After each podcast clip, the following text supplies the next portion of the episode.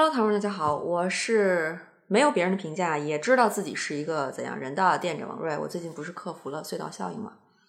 我现在特别勇，感觉任何人的评价都好像和我无关。我先问大家一个问题：如果你提出了一个你认为合理的要求，但是被另外一个人无情拒绝了，你的第一反应是什么？可以在弹幕里告诉我。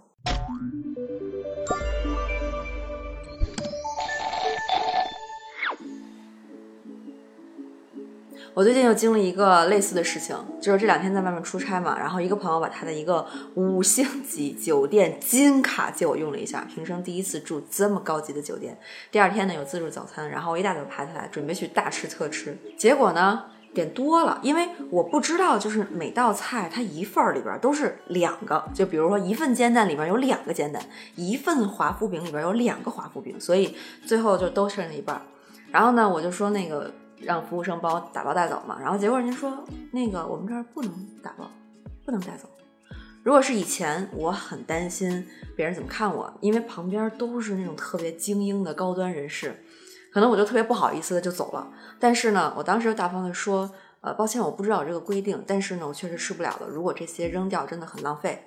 然后服务员就说：“啊，行吧，破例一次，给我带走了。”我当时就拿着那个打包的早餐回房间的时候，我就想到，如果以前遇到这样的事情，会觉得服务员的拒绝特别正当，因为这是人家规定嘛，不让带就是不让带。然后我就会想，是不是自己有什么问题？是不是我不懂五星级酒店的规矩？现在虽然不会再否定自己了，但是情绪也是稍微有一些复杂的。一方面很开心自己终于不用再因为别人的评价而不敢做什么，但是另外一方面我也在想，那如果我不按别人的想法来评价自己，那我靠什么知道我自己是一个怎样的人呢？然后我就发现，我不管是看剧呀，还是看电影啊什么的，都会不自觉的把我自己带入到影视剧里边的某个角色上。比如说，我之前看那个《欲望都市》的时候，里面有四个女主，Kelly 是一个专栏作家，特别矫情；Samantha 是一个放荡不羁、爱自由的性爱达人；然后 Miranda 是个不需要男人的钢铁女律师；然后 Charlotte 是个有点讨好、有点没有自我的甜妹。这几个主角里，我就会不自觉地带入其中两个角色，一个是 Kelly，一个是 Miranda。我发现我能够在他们身上找到各一半的自己。就是我跟 Kelly 的共鸣是，我们俩都特别喜欢写东西，但是写东西的人确实有点矫情。然后我跟 Miranda 的共鸣是，都很钢铁，认为花时间打扮自己就是。非常浪费生命，所以每次看这个剧的时候呢，我都会觉得好像是在看自己本色出演，就好像是我可以直观的看到我自己的样子，然后我就突然顿悟了，这不就是在不依赖外界评价的情况下来确定自己究竟是一个怎样的人吗？而且我突然回忆起来，就是安慰剂特别古早的时期，然后我做过至少两期关于如何不在乎别人评价的视频，然后里面就有提到过，就是类似的一个方法，但是之前的版本确实难度有点大。第一步呢，就是不要再去追求完全不在意别人的评价这样可怕的目标了。我们是社会人，很少有人会想要与世隔绝的生活，那就意味着你需要在意别人的评价。那在明确了我们有在意别人评价这样的一个需求之后呢，对于过分的在意，我们的第二步就是要缩小你在意的范围。缩小在意范围的时候呢，有两个原则。第一个原则是只在意那些信任的人的评价。第二个原则就是这些值得信任的人在什么时候需要在意他们的什么评价呢？这个就有点难度了。毕竟人无完人嘛，没有人他给出的评价是完全正确的，对吧？这就需要配合我们的第三步来进行。那第三步是什么呢？就是你要建立自我评价的参考系统，这是最关键的一步。因为往往在意别人评价的人，其实是长期。缺乏自我评价的，这样一来的话，别人的评价就从决定性的位置降低到参考性的位置啊。今天呢，我再给大家升级一版，呃，更简单、更易操作的。第一步，锁定评价对象，就是从各种你看的电视剧呀或者电影中找到那些和你最有共鸣的角色。也许你能找到和自己相似度高达百分之九十九的角色。但大部分情况下，我们会和不同的角色在不同方面有不同的共鸣点，所以呢，我们可以确定大概三个左右跟你共鸣特别强的角色，那么就完成第一步了。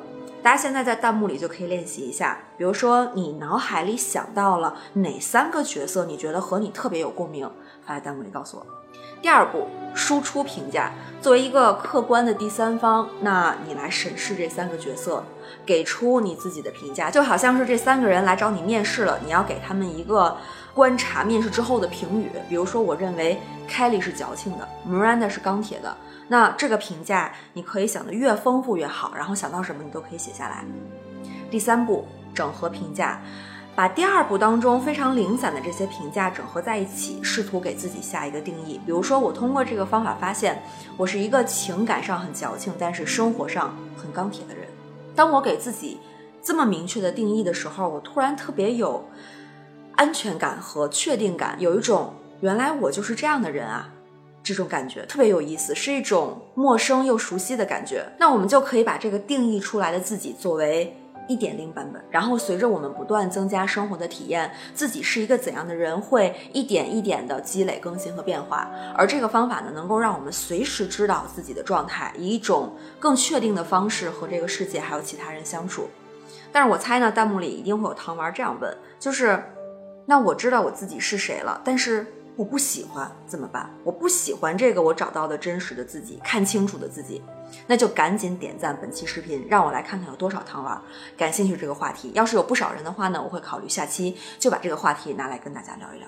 好了，今天的视频就到这里。纪念弹幕我们就来发一下，大家看完今天的视频之后，是不是可以给自己下一个一点零版本的定义了呢？大家通过这个方法，在不依赖外界评价的情况下，认为自己是一个怎样的人呢？发在弹幕里告诉我，收工。谁呀？快递。